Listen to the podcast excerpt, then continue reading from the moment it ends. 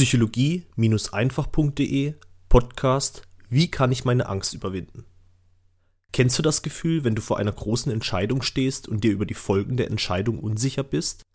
Ist es dir auch schon mal passiert, dass du dich unwohl fühlst, sobald etwas von dir verlangt wird, das du noch nie zuvor gemacht hast? Wenn ja, dann hast du schon mal Angst gehabt. Und ich kann dir versprechen, du bist nicht alleine. Angst haben ist menschlich. Selbst die größten Helden der Menschheitsgeschichte hatten Momente, in denen ihnen ordentlich die Beine geschlottert haben. Über Mahatma Gandhi weiß man zum Beispiel, dass er ein ruhiger, schüchterner und ängstlicher junger Mann war. Und doch hat er es geschafft, so viel für sein Heimatland zu erreichen. Du erwartest jetzt sicherlich eine detaillierte Strategie von mir, wie man Angst ein für allemal auflöst. Nun, wie soll ich sagen, ich muss dich leider enttäuschen. Es gibt sie nicht. Angst wird immer Bestandteil deines Lebens bleiben. Es gibt allerdings Möglichkeiten, sie abzuschwächen oder auch Wege, anders mit ihr umzugehen. Denn darauf kommt es letztendlich an. Wissen, dass Angst zum Leben dazugehört, sich aber trotzdem nicht davon aufhalten lassen. Du kannst dir Angst wie einen unsichtbaren Kreis um dich herum vorstellen. Stell dir vor, dass dieser Kreis jedes Mal größer wird, wenn du etwas getan hast, das du noch nie zuvor gemacht hast und damit deine Angst überwunden hast. In Seminaren, die ich in den letzten Jahren besucht habe, wird in diesem Zusammenhang auch oft von dem Begriff Komfortzone gesprochen.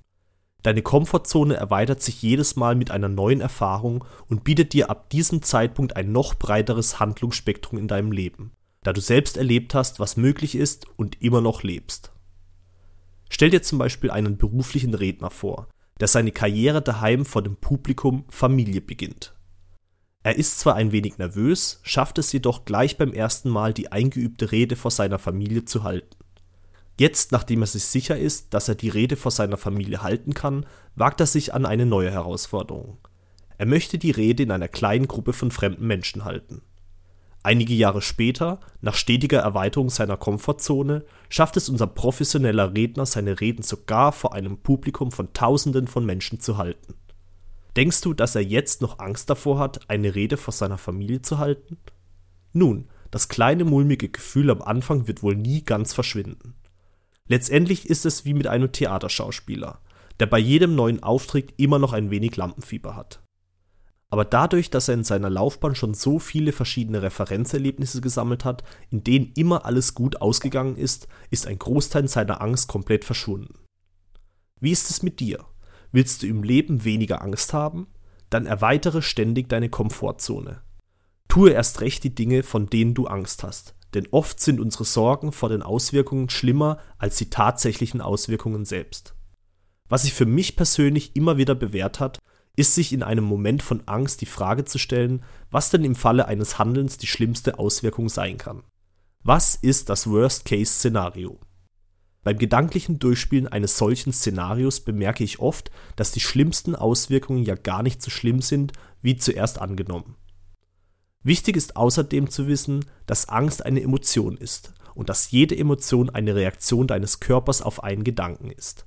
Stell dir einen Gedanken wie einen unsichtbaren Blitz vor, der deinen Körper durchfährt, sobald du ihn denkst.